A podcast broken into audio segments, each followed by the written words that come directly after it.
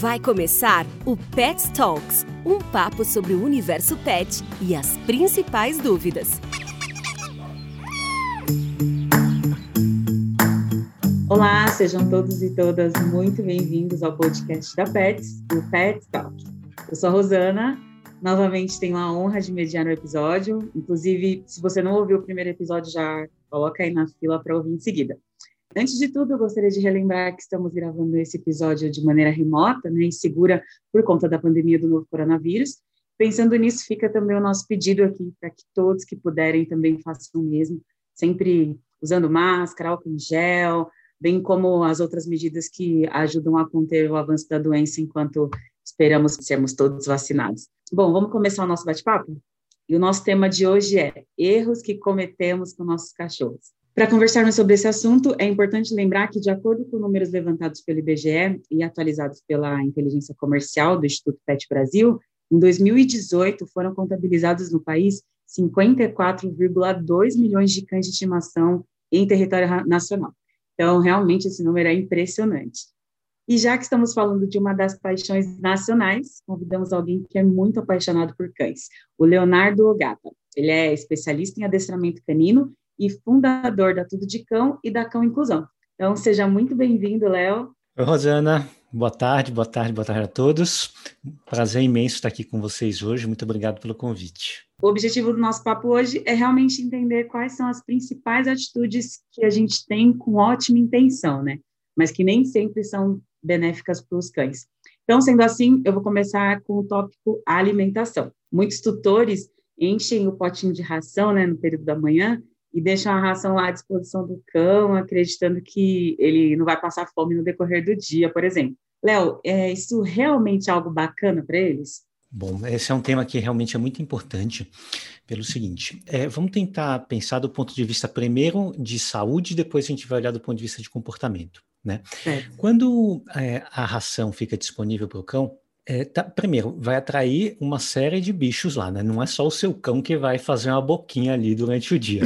Você vai ter ali também é, barata, você vai ter rato que vai, é, que vai aparecer, pombas, é, enfim, as mais diversas, os mais diversos bichos vão aparecer lá, inclusive formiga. Né? E todos esses bichos, eles é, são potenciais vetores de doenças, bactérias, vírus e afins com eles, e transmitir para o nosso cão. Uhum. Né? Então, é, do ponto de vista de saúde, já é, tem essa primeira complicação. Um outro ponto que é interessante é que o seu cão, quando ele vai, ele come na, na ração, ele vai salivar bastante lá. Uhum. Né? Então ele vai lá, saliva bastante, e aí isso vai virar um meio de proliferação de bactérias. Então, no início do dia, que quando você abasteceu tudo lá, você colocou lá a sua ração, a melhor ração do mercado, a melhor ração para o seu cão, e aí ele começou a babar, as bactérias vão começar a se proliferar é, naquela ração, e no fim do dia, ao invés de ele estar tá comendo aquela ração de excelente qualidade que você colocou de manhã, ele está comendo uma ração de excelente qualidade estragada. Nossa. E aí não faz muito sentido é, para a gente colocar dessa forma. Isso pensando do ponto de vista é, de saúde. Né? A gente tem também, do ponto de vista comportamental, uma questão que é muito relevante. Se a gente for olhar na natureza, praticamente todas as espécies, isso inclui nós, né, é, gasta pelo menos 60% a 70% do tempo que está acordado trabalhando para conseguir comida. Né? Então, faz uma análise do seu dia. Né? Quanto tempo você gasta no seu dia para você poder botar comida na mesa? Muito provavelmente, você vai é, chegar no número de 70%, algumas pessoas chegam em 80% do dia trabalhando para poder colocar comida na mesa. Isso, quando você vai olhar para qualquer animal da natureza, a mesma coisa é válida. Mas, quando a gente faz isso para os nossos cães e coloca ele com ração disponível, isso gera esse é, desequilíbrio porque ele vai ter uma ração totalmente à vontade lá, uhum. né, sem ter que trabalhar para isso. E os organismos dos nossos cães não foram feitos para isso. Na verdade, o nosso organismo, o organismo dos nossos cães, foi feito exatamente para superar desafios e para arrumar soluções para conseguir é, essa, essa busca por alimentos. Né? Então, no momento que é, a gente faz isso, a gente causa um impacto muito negativo do ponto de vista comportamental. Para você ter uma ideia do tamanho do problema, tem zoológicos no mundo inteiro, eles têm, é, sofrem tipos de regulamentação onde eles não podem oferecer alimento à vontade para os animais. Isso, isso pode ser considerado, inclusive, maus tratos. Para você ver o nível do problema porque isso realmente causa prejuízos psicológicos e emocionais muito sérios nos cães. Como que a gente propõe uma alimentação saudável para os nossos cães? A gente é, pega a alimentação dos nossos cães e oferece praticamente ela inteira através de atividades mentais. O que, que são essas atividades mentais? Pode ser através de treinar comandos de obediência, treinar truques, você utilizar em brinquedos de enriquecimento ambiental, ou seja, a gente vai propondo desafios o tempo inteiro para os nossos cães. E toda refeição do dia ela é oferecida através desses desafios. E aí muita gente pensa, pô, Léo, mas treinar comando de obediência em toda a refeição? E a grande questão com os nossos cães é que quando você faz um treino através de adestramento positivo, eles passam a adorar os treinos. Acaba sendo algo extremamente divertido, tanto para eles quanto para os tutores. E aí, dessa forma, é, não só você vai, você vai oferecer essa refeição de uma forma mais saudável, emocionalmente, psicologicamente, como você vai ter um cão cada vez é, mais obediente e, mais importante do que isso, com, com uma conexão cada vez maior entre você e ele porque você vai ser uma fonte muito importante na vida dele, uma fonte de interação social, onde ele vai aprender coisas novas e por aí vai. Então, essa é a maneira que a gente considera como é ideal para oferecer a ração para os nossos cães no dia a dia. Mas e se a pessoa pode falar, ah, mas é, eu saio eu saio cedo para ir trabalhar, fico o dia todo fora e volto só de noite. E aí, como eu faço essa questão da alimentação? Porque às vezes não tem quem deixe a alimentação lá para ele. E aí, que, como essa pessoa pode agir nesse caso? Porque aí vem esse raciocínio, né? Ah, eu vou deixar aqui uma quantidade de ração, que aí ele vai comer no decorrer do dia. Tudo bem que assim, agora que você colocou esses pontos, a gente até compara a alimentação humana mesmo. Você não vai deixar a comida lá para você comer o dia todo, não, não faz sentido. Mas pensando nesses casos, assim, de, do, do, tutor que sai cedo e volta à tarde ou no fim do dia, enfim. A gente sugere que para as pessoas que passam é, muito tempo fora de casa, tem dois pontos que são importantes observar. Primeiro é que dá para você fazer isso é, utilizando 5 a 10 minutinhos em cada refeição. Uhum. Né? Então, 5 minutinhos de manhã, 10, 15 minutinhos à noite, é mais do que suficiente para você conseguir treinar, fazer, propor desafios para o seu cão. Né? Durante esse período, ele vai ficar sem comer, o que não é um grande problema para os cães. Óbvio que isso precisa ter uma orientação do veterinário que acompanha o seu cão né, e avaliar se de fato não há um problema, principalmente em relação ao tamanho do cão e em relação à idade do cão. Né? Então, se a gente está falando de um filhotinho de 3, 4 meses, ele precisa comer 4, 5 vezes por dia. Tá? Então, o ideal é que não se faça é, nesse formato. Agora, se a gente está falando de um cão adulto, ele comer duas vezes por dia não é um grande problema. Tá? E aí muitas pessoas falam, pô, Léo, mas eu não tenho esse tempo de cinco minutinhos de manhã e cinco minutinhos à noite. E aí, quando a pessoa me fala isso, eu fico tenso em relação à questão. Porque será que a pessoa não tem cinco minutos de manhã nem à noite para se divertir, brincar com o cão? Será que esse é o tipo de relação que ela busca com o cão dela? Uma relação onde ele vai ficar isolado o dia inteiro em casa, sem ninguém interagir com ele, e a pessoa não tem cinco nem dez minutos para brincar de manhã e à noite? Será que é justo com o cão ele viver nesse tipo de ambiente? Será que a pessoa não pode botar o despertador para tocar 15 minutinhos mais cedo e sair para passear, brincar e realmente oferecer uma boa qualidade de vida para esse cão? E aí, o segundo ponto que eu queria abordar é o tempo que os nossos cães ficam sozinhos. Que, apesar de não ser dentro do contexto da pergunta, mas é um tema que é extremamente relevante. Os nossos cães são animais extremamente sociais e não é recomendável de forma alguma que os nossos cães fiquem mais do que 5, 6 horas sozinhos porque isso pode gerar diversos problemas emocionais e psicológicos nele. E como que você vai observar isso? Por exemplo, cães com comportamento compulsivo, cães com estresse crônico, né, e estresse crônico desencadeando uma série de doenças decorrentes desse estresse crônico, ou seja, pode afetar de fato a qualidade de vida do nosso cão. Então, é algo que é realmente importante. Coisas que poderiam ser feitas para amenizar. Ver um passeador, colocar em creches, você voltar na hora do almoço, brincar um pouquinho com ele, passar um tempo é, gostoso com ele, né? Então, a gente sempre propõe que os nossos cães estão nas nossas vidas exatamente para trazer alegria, para trazer companheirismo, para trazer é, proximidade conosco.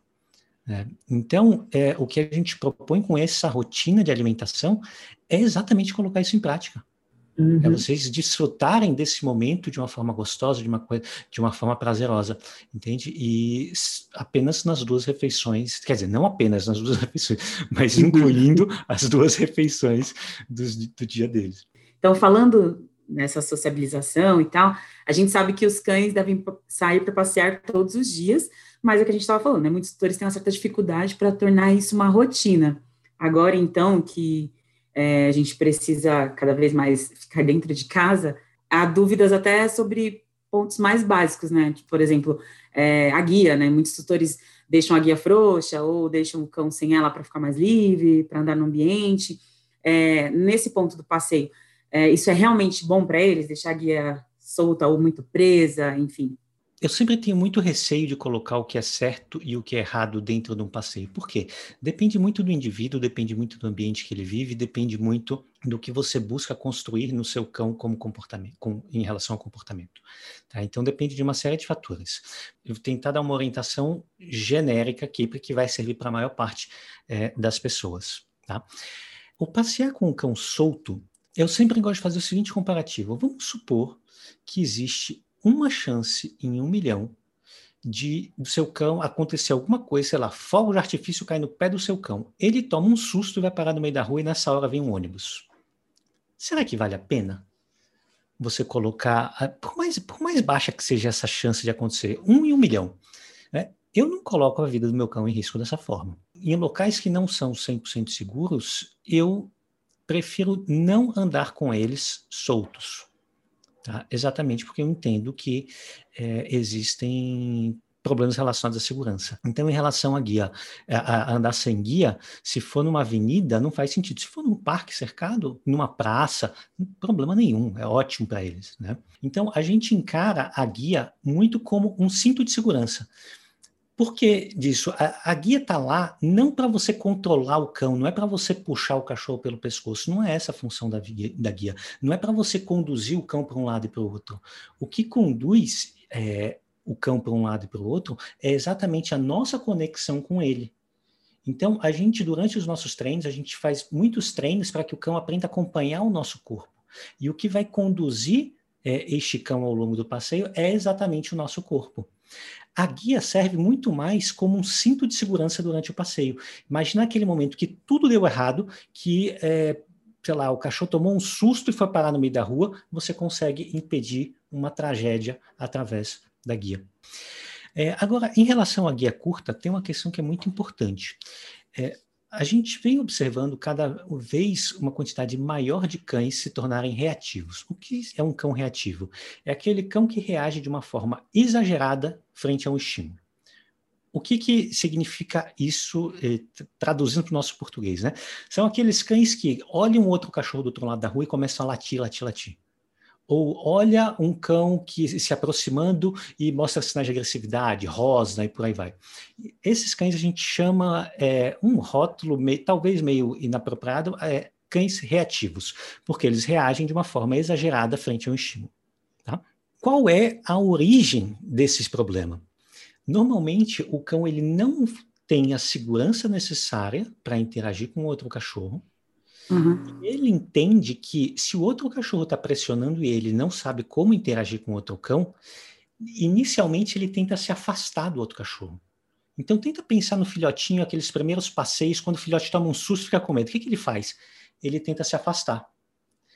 Só que se a guia está curta e ele não tem essa possibilidade de fuga, qual é a outra opção que ele tem? Ele não tem outra. A única opção que resta para ele é mostrar agressividade. E aí, inicialmente, ele começa a dar um latidinho de leve ou é, se empinar para outro cachorro, e isso vai aumentando conforme ele vai tendo êxito. Porque imagina que você está com o seu cão e começa a latir para outro cachorro, o que, que você faz? Você tira ele da situação. E aí, quando você faz isso, consequentemente, ele entende que ele consegue se afastar do outro cachorro. E ele percebe que é um comportamento super adequado e que ele resolve o problema dele fazendo isso. Então, quando a gente coloca uma guia longa, ou uma, uma guia curta, no nosso cão, a gente impede dele conseguir se comunicar e se expressar com outros cães de uma maneira adequada, que é o que naturalmente ele faria. Ou seja, ele buscaria espaço e tempo para fazer isso. Existem treinadores no mundo inteiro que propõem a seguinte abordagem: que nos passeios utilizar uma guia longa. E quando você começa a utilizar uma guia longa, você dá exatamente esse espaço para ele se movimentar e torna mais fácil o passeio. Mas, porém, quando você coloca uma guia longa, é, o que eu noto no nosso dia a dia é que as pessoas ficam segurando o cachorro numa ponta da guia, o cachorro na outra ponta da guia se enforcando. Verdade. O que também não faz o menor sentido, porque aí você perde completamente o controle do cão e vira um Deus nos acuda. O cachorro vai ter cinco metros para sair correndo e se batendo de um lado para o outro, o que não faz o menor sentido. Então, existe toda uma técnica para se utilizar uma guia longa. E quando a gente fala guia longa, é de até 5 metros, tá? Então a guia longa ela não é feita para você ficar numa ponta nem em outra, e, e o cão na outra, né? É feita para que o cão tenha possibilidade de se afastar quando ele precisa e você está lá junto recolhendo a guia, vai estar sempre pertinho do cão e ajudando o cão naquilo que precisa. Então existe uma certa técnica para fazer isso. Mas, para o, os nossos ouvintes, o que, que, é muito importante? Que os nossos cães eles precisam ter a opção de se afastar quando eles buscam, quando eles estão dentro do passeio. Sim, Esse é o ponto sim, central para não desenvolver, não desenvolver comportamentos reativos. E ainda falando dessa questão de passeio, é, geralmente quais são os principais erros dos tutores nesse momento? Eu diria que o principal erro é não apresentar o equipamento adequadamente e não ensinar o cão como andar na guia. Então, eu vou tentar descrever o que, que eu diria que 99% das pessoas faz, tá? Quando vão começar a passear com o cão. Normalmente, o que uma pessoa faz é o seguinte: fica com o filhotinho em casa, agoniado, querendo sair, e o veterinário não libera. E aí fica aquela briga do tipo, ah, preciso sair com ele porque ele está infernizando a minha vida, está tocando terror na minha casa, e o veterinário colocando que ele não pode sair. E aí, no dia que o veterinário fala, agora pode sair, a pessoa vai lá, laça o cachorro pelo pescoço, coloca uma guia, bota o cachorro na rua, o cachorro obviamente empaca, e a pessoa sai arrastando ladeira abaixo esse filhote. E aí, conforme esse filhote ele começa a andar é, pela rua, ele vai tomando susto atrás de susto, né? porque ele não conhece nada. Então, vem uma pessoa que vai mexer com ele e fala, ai, que bonitinho, e ele não sabe como interagir com essa pessoa. E aí o, o, cachorro ele começa a ficar inseguro nessas interações. Aí passa na frente de um portão, vem cachorro latindo, oh! ele toma um susto, tenta correr. Quando ele tenta correr, o que acontece? Tranco na guia. Ele descobre que sair não é uma opção. Aí passa um carro, ele se encolhe inteiro, ou seja, tudo desastroso. Exato. Né? Vocês conseguem visualizar isso? conseguem visualizar que todo mundo faz isso? Nossa, gente. Praticamente todo mundo, as pessoas inclusive encaram que esse é o padrão de comportamento de um cão que está saindo pelas primeiras vezes. E a boa notícia é que não, esse não é um padrão de comportamento adequado. O que a gente busca, na verdade, é, ao longo desse período que os nossos cães não podem sair, pra, por conta da vacinação, a gente faz todo o processo de socialização, a gente já inicia o processo de socialização. Então, a gente faz o que a gente chama de festa do filhote. O que, que é a festa do filhote? A gente convida pessoas para dentro da nossa casa, obviamente, com essa, é, em tempos de pandemia, a gente precisa tomar muita cautela em relação a isso, tá? Mas assim que a pessoa chega, a gente pede para borrifar amônia quaternária em toda a roupa dela, calçado, tirar o tênis e tal. E essa pessoa vai, vai entrar em casa sem fazer aquela folia com o nosso cão. Vai deixar o nosso cão completamente à vontade, tranquilo para interagir no tempo dele. Não vai ser aquele modo felícia ativado que normalmente as pessoas fazem. Ai, cachorro lindo! Não, tranquilo. A gente quer que o cão ganhe segurança nas nossas interações. E aí a pessoa vai tomar um café, vai interagir com, com, o nosso cão de uma forma bem tranquila e saudável. E a gente vai fazer isso com uma, com duas, com três pessoas, na medida da segurança, principalmente em relação à nossa pandemia. Legal. Paralelo a isso, a gente vai é, fazer a mesma coisa. Depois que o nosso cão já tomou segunda dose de vacina, depois de 15 dias da segunda dose, a gente vai fazer a mesma coisa com cães. A gente vai pegar cães de amigos nossos que a gente conhece muito bem, vai pedir para ele não levar na praça, e, nesses locais, dar um belo banho e levar para nossa casa. E aí esse cão vai interagir com o nosso filhote uma, da mesma maneira, de uma forma calma, tranquila. Então, nosso cão vai interagir com vários cães dessa forma. Paralelo a isso, a gente vai pegar o nosso cão e vai levar na casa de amigos que não tem cão. Ou seja, ele vai conhecer novos ambientes e que as chances de, de pegar uma parvovirose macinomose são mínimas, porque é a mesma que você tem dentro da sua própria casa. E junto com isso, a gente apresenta o equipamento dentro de casa, ensinando ele não só a andar do lado sem equipamento, como também com equipamento. Ou seja, a gente está trabalhando o, o, nosso cão a frequentar ambientes diferentes, a conhecer pessoas diferentes, a interagir com cachorros diferentes, a utilizar o equipamento, a andar do nosso lado, que é uma coisa que os nossos cães não sabem fazer. Hum. E aí, depois que tem tudo isso, quanto tempo normalmente se leva para treinar tudo isso? O tempo da última vacina. E aí, quando a gente tem a última vacina do nosso cão, a gente leva, é, espera os 15 dias, que os veterinários sempre recomendam, leva o nosso cão para a rua, e o que, que a gente vai fazer? Vai sair arrastando ele ladeira abaixo? Não. A gente vai simplesmente esperar o nosso cão começar a explorar inicialmente, ele começar a ganhar segurança e obter cada vez mais informações do ambiente.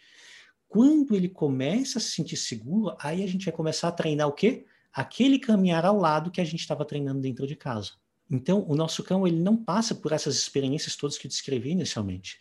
E o fato dele não passar essas experiências, o que, que vai fazer com ele? Com que ele fique mais seguro, que ele fique mais confiante, que na próxima vez que ele for interagir com alguém na rua, ele tenha segurança de, pô, eu gosto de pessoas, eu interajo bem com pessoas, eu sei interagir com pessoas. Então, esse cachorro vai ter bagagem para fazer isso. Você percebe que é uma maneira muito mais, onde a gente pensa muito mais na parte, na, na autoconfiança dos nossos cães para fazer isso. E essa eu diria que é a parte mais importante na socialização de um filhote, é você desenvolver a autoconfiança dele. Você oferecer ferramentas e recursos para que ele tenha cada vez mais autoconfiança nessas interações. E isso de, melhora, assim, significativamente a vida inteira dos nossos cães quando a gente faz esse processo de forma bem organizada. Ainda nessa questão de passeio, a temperatura de asfalto, existe, tem, tem isso também com o cachorro? É água, roupa, a volta para casa, também a questão de limpar as patinhas antes de entrar, tem esse ritual também com o cachorro na, no, no passeio? Sem dúvida, sem dúvida. Existem vários, diversos pontos que a gente precisa observar, principalmente para quem mora em regiões mais quentes. Uhum. Eu sempre, sempre, sempre que eu coloco meu cão onde está batendo o sol, eu coloco minha mão antes para saber qual é a temperatura daquele local. Né? Então, se me incomoda a temperatura de alguma maneira, obviamente vai incomodar os nossos cães. Né? E quando eu falo incomodar, pode ser de fato queimar.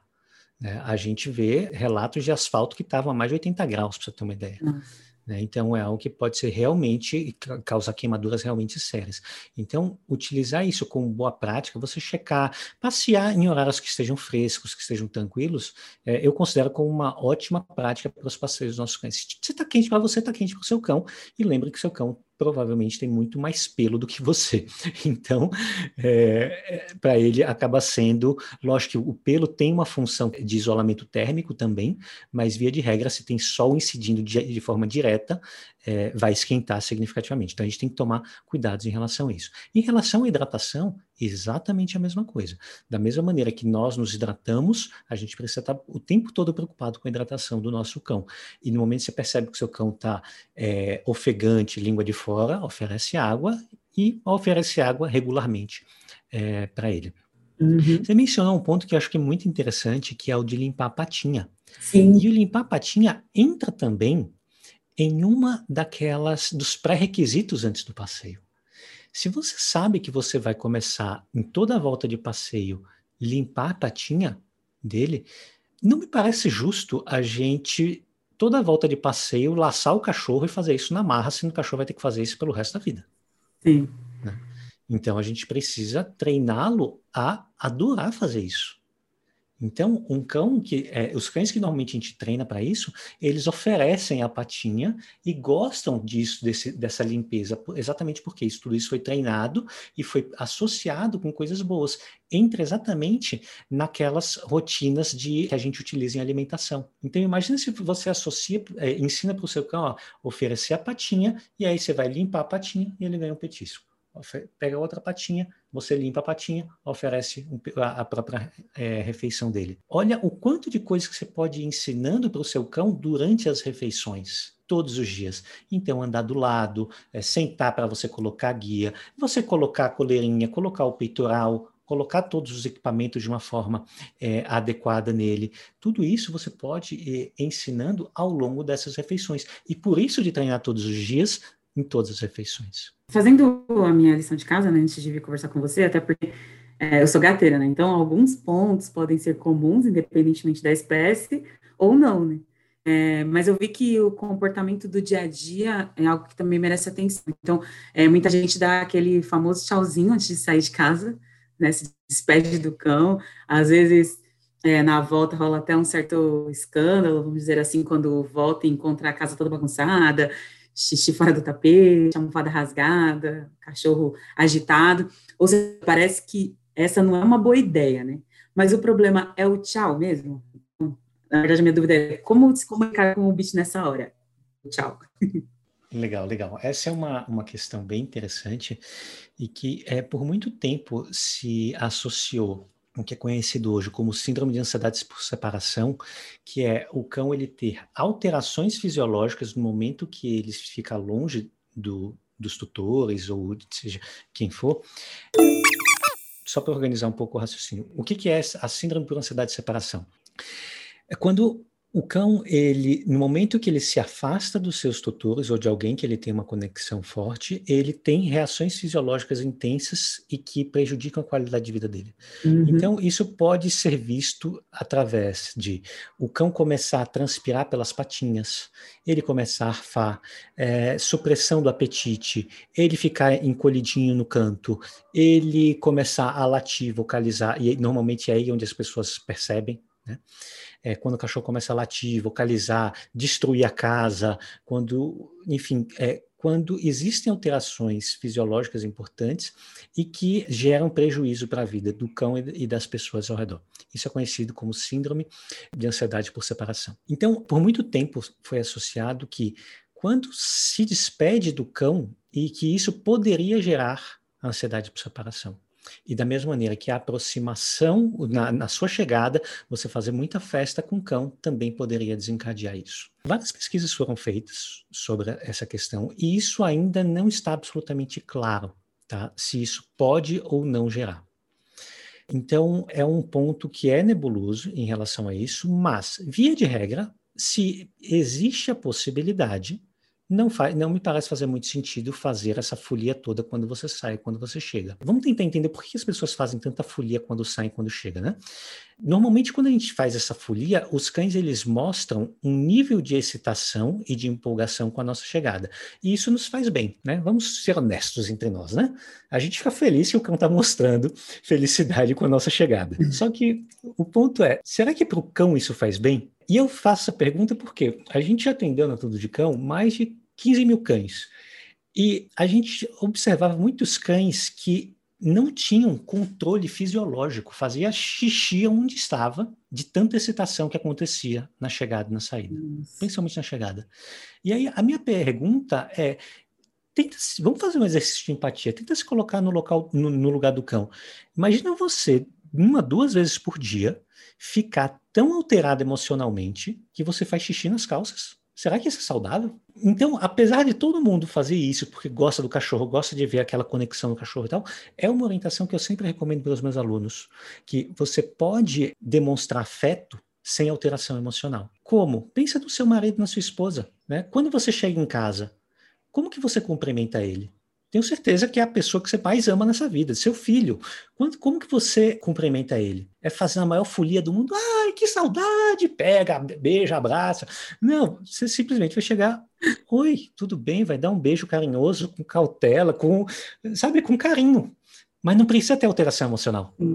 Então, a gente sempre sugere que seja essa forma, tanto da saída como da chegada. Não precisa ignorar, como normalmente se sugere, não precisa nada disso né, é, mas interagir sem alterações emocionais. E isso a gente sugere, inclusive, não só na chegada e na saída, mas no nosso dia a dia. Porque será que faz sentido para o nosso cão ficar tão descompensado emocionalmente que faz xixi? Não me parece ser uma boa prática, né? E aí, voltando à questão do cão ficar sozinho ou não ficar sozinho, na minha visão, e aí apenas a minha visão, tá, em relação a isso, os nossos cães, eles, por serem animais sociais, eles precisam ser ensinados a ficar sozinhos. As pessoas acreditam que eles vêm de fábrica, obviamente aqui entre aspas, é, sabendo ficar sozinho. E aí, quando eles ficam sozinhos pela primeira vez, chora, grita, berra, uiva, e a pessoa fala, não, ele acostuma. Legal, alguns cães se acostumam, tá? o que não quer dizer que eles estejam bem, mas eles se acostumam. Só que muitos não. Então, na minha visão, a gente, desde o início, a gente faz exercício. Eu parto da premissa de que ele não sabe ficar sozinho e que isso precisa ser ensinado. Então, eu vou gradualmente. Então, imagina que eu estou no meu escritório, já desde filhote, eu coloco ele aqui, vou trabalhar com ele no meu pé, e aí nos intervalos do meu trabalho, eu levo ele para ir ao banheiro, eu também vou ao banheiro, e nesses momentos que eu vou me separar dele, eu coloco um brinquedinho de enriquecimento ambiental. E aí o que, que ele começa a perceber? Pô, legal, toda vez que ele vai embora, eu ganho uma coisa muito legal. Tomara que ele não volte mais, né? Porque, pô, toda vez que eu vou embora ele ganha, ganha coisa boa, é maravilha. Então, a ideia é exatamente a gente mostrar que nas nossas saídas coisas boas acontecem com o nosso cão e que é, essa dependência ela é construída. Porque pensa num filhote de dois, três meses, é justo a gente botar ele no quintal de casa, deixar ele gritando? O que, que aconteceria com qualquer animal na natureza dessa idade que ficasse isolado das outras pessoas da família? Para mim é, é, meio óbvio, vai morrer. Né? Pensa num filhotinho de tigre que está isolado na sei lá onde. O que, que vai acontecer? Vai morrer. Muitas das, das ações que as pessoas têm hoje têm a ver com as orientações que vieram do passado, né? Pessoas que faziam aquilo em condições diferentes e que ia indo e, e chegou até hoje. Ninguém faz isso é, por mal, né? Obviamente, é, são as orientações que vão sendo passadas. E por isso que esse podcast é sensacional. Olha só, está trazendo, está trazendo informações novas para todas as pessoas. A gente falou sobre dar tchau e tal. É, um outro ponto também é, eu acredito que para cães também seja, a consequência do não. Xixi fora do tapete, fala, não pode, sofá rasgar, tal. É, esses exemplos de, de correção negativa? Tradicionalmente, a primeira coisa que as pessoas querem ensinar para o cão é a palavra não. Todo mundo fala, Léo, como que eu ensino não? Como eu ensino não? Meu cão faz isso e tal. E é, o que eu sempre sugiro é, por que ao invés de pensar no que o seu cão não deve fazer, a gente não planeja o que ele deve fazer? Um treino de cães é muito mais focado nos sims do que nos nãos. Vou tentar fazer uma analogia que talvez facilite para compreender essa linha de raciocínio. Quando você. Imagina que você vai lá, coloca no, no Waze que você quer ir para um lugar que você nunca foi. Não tem a menor ideia de onde é, está numa cidade desconhecida, você nunca foi. Não sabe, não sabe nem o que tem ao redor. E aí você precisa se deslocar de um ponto A para um ponto B. E aí você coloca lá no seu Waze. Pum, botou o endereço, deu o caminho. Imagina se o Waze ficasse te falando: não vira aqui, não vira ali, não vira aqui, não. Você ia ficar louca. Concorda? Nunca mais queria dirigir. Na hora que você vira, o Waze grita, não! Aí você volta, via, aí entra no lugar errado, contorna, faz um caminho bem mais longo. Né? E normalmente, quando as pessoas têm a visão de ensinar, eh, de treinar cães através do não, é exatamente com essa visão. As pessoas não levam aonde o cão quer e fazem um caminho infinitamente mais longo do que é, mostrar diretamente o caminho. Então, faz muito mais sentido, do ponto de vista de treino de cães, você mostrar o que ele deve fazer. Vou pegar alguns exemplos. Uma das coisas que as pessoas mais querem utilizar ou não é exatamente a questão do roer pé de, pé de mesa. Então, a pessoa que ela fica, fica lá brigando com o cachorro porque está é, é, roendo pé de mesa. Não é muito mais fácil a gente pegar toda essa energia do nosso cão e mostrar para o nosso cão como a gente deve gastar essa energia? Através de brincadeiras de bolinha, através de passeios, através de treino de obediência, truques, etc, etc. E aí, quando ele está descansando, que você não vai estar junto com ele, obviamente você não pode ficar 24 horas com ele, você vai colocar ele num ambiente onde tem um monte de brinquedo que sim, ele deve roer aquilo. E aí, adivinha o que, que ele vai roer? O que está lá fácil e disponível e preparado e feito para ele. E aí ele vai começar a roer, roer, roer, roer, e aí sim você vai brincar. Se você estiver próximo, você vai mostrar que é exatamente isso que você quer. Ah, Léo, mas ele, eu estou sentado e ele vem aqui roer, apesar de ter feito tudo isso, ele vem roer o pé do, da, da, da, minha cadeira. O que, que você faz? Impede. Opa, roer pé de, de, de cadeira não, não funciona.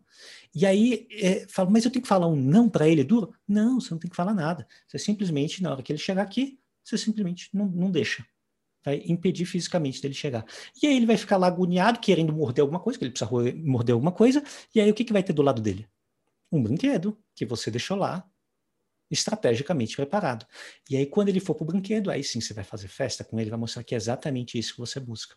Pegar um outro exemplo do xixi cocô que você utilizou como, como, como exemplo. Imagina que eu estou no meu escritório com o meu cão e nos intervalos eu levo ele no banheirinho. Eu não vou ficar falando onde ele não deve fazer, senão vou ter que falar um milhão de nãos para ele. Então fica a dica, pessoal, nada de se despedir, nada de utilizar o não é, no momento de ensinar o que é certo e errado, né? É, Léo, acho que muitos tutores devem utilizar os petiscos em momentos inapropriados. É, por exemplo, depois que a gente faz esse tipo de correção benéfica que você acabou de explicar, e o cãozinho faz xixi no tapete higiênico, o tapete, o petisco pode entrar como recompensa, né? Mas até que ponto a gente pode fazer isso? Até que ponto a gente pode usar isso como recompensa? Eu utilizo, via de regra, não petiscos. Eu utilizo a própria alimentação do cão. Né? Porque lembra que eu não coloco a alimentação do meu cão no pote? Eu utilizo para treino. Então, isso faz com que o meu cão ele valorize muito as refeições. Então, eu não sinto a necessidade de utilizar petiscos diversos, o que não quer dizer que você não possa utilizar. Talvez a pessoa esteja falando, Léo, mas meu cão não tem todo esse apetite, se eu oferecer ração, ele vai cuspir. Né? E aí tem uma, uma, uma questão que precisaria organizar isso em relação à alimentação e tal. Mas tudo bem, isso é um, é um, tema, é um, outro, um outro tema. Agora, o quanto que eu posso oferecer de comida para o meu cão por ele ter feito comportamentos adequados? Existe um mito de que você não pode recompensar demais alguns comportamentos, de que isso poderia fazer mal para o cão e tal. E o ponto importante da gente entender é que quanto mais a gente reforça um comportamento, mais ele se intensifica, seja de frequência ou de intensidade. Uhum. Então, vai aumentar a frequência ou aumentar a intensidade. Então, Pensando nisso, não existe reforçar demais. Não existe. Muita gente fala, Léo, o problema é que eu dou carinho demais. Não existe dar carinho demais. existe dar carinho demais ou reforçar comportamentos inadequados. Isso existe. Então, no momento que o seu cão está latindo, você fazer carinho nele. Ou no momento que o seu cão está subindo na mesa, você dá comida. Ou no momento que você chega, ele começa a pular em você e você faz carinho nele. Isso é oferecer carinho no momento inadequado. Mas, se o seu cão está se comportando da maneira adequada, e você quer que aquele comportamento apareça cada vez mais, não existe você reforçar demais esse comportamento. Quanto mais carinho você der ali, quanto mais é, reforços alimentares você oferecer ali, melhor, porque mais esse comportamento vai aparecer. Uhum. Se você oferece o tempo todo petisco, você pode causar um desbalanço, um desbalanceamento na alimentação do seu cão. E isso sim pode se tornar um problema. Principalmente porque a gente sabe que muitos petiscos industrializados têm uma quantidade alta de sódio, por aí vai. Então, isso pode se tornar um problema, mas aí do ponto de vista alimentar, não do ponto de vista comportamental. Bom, com isso, finalizamos mais um episódio do podcast Pet Talk. É, às vezes a gente entra no piloto automático, né? Ou simplesmente não nos damos conta de que cometemos pequenos erros com o nosso cão. Mas nunca é tarde para mudar alguns hábitos. Então, o mais importante é respeitar os limites de todos nessa relação, cuidar da saúde do seu pet, né? Léo, muito obrigada por compartilhar tantos pontos interessantes e necessários com a gente. Se alguém nos ouviu precisar de mais orientação, adestramento, onde te encontrar? Bom, Rosana, eu que agradeço o convite, prazer imenso falar aqui com vocês. É, e para as pessoas entrarem em contato comigo, pode ser através do arroba tudo de cão no Instagram, o arroba Leonardo Gata, que é o meu pessoal, e dentro da Tudo de Cão a gente oferece serviços tanto de adestramento em domicílio, online, como a gente também tem um portal de conteúdos chamado Tudo de Cão Transforma. Então esses são os nossos canais de comunicação. Que bom. Bom, para você ouvinte, espero que esse assunto tenha sido muito relevante e a partir de agora você já sabe o que fazer, né? Não vale dizer que não sabia. Agradecemos por nos escutar até aqui e até o próximo episódio.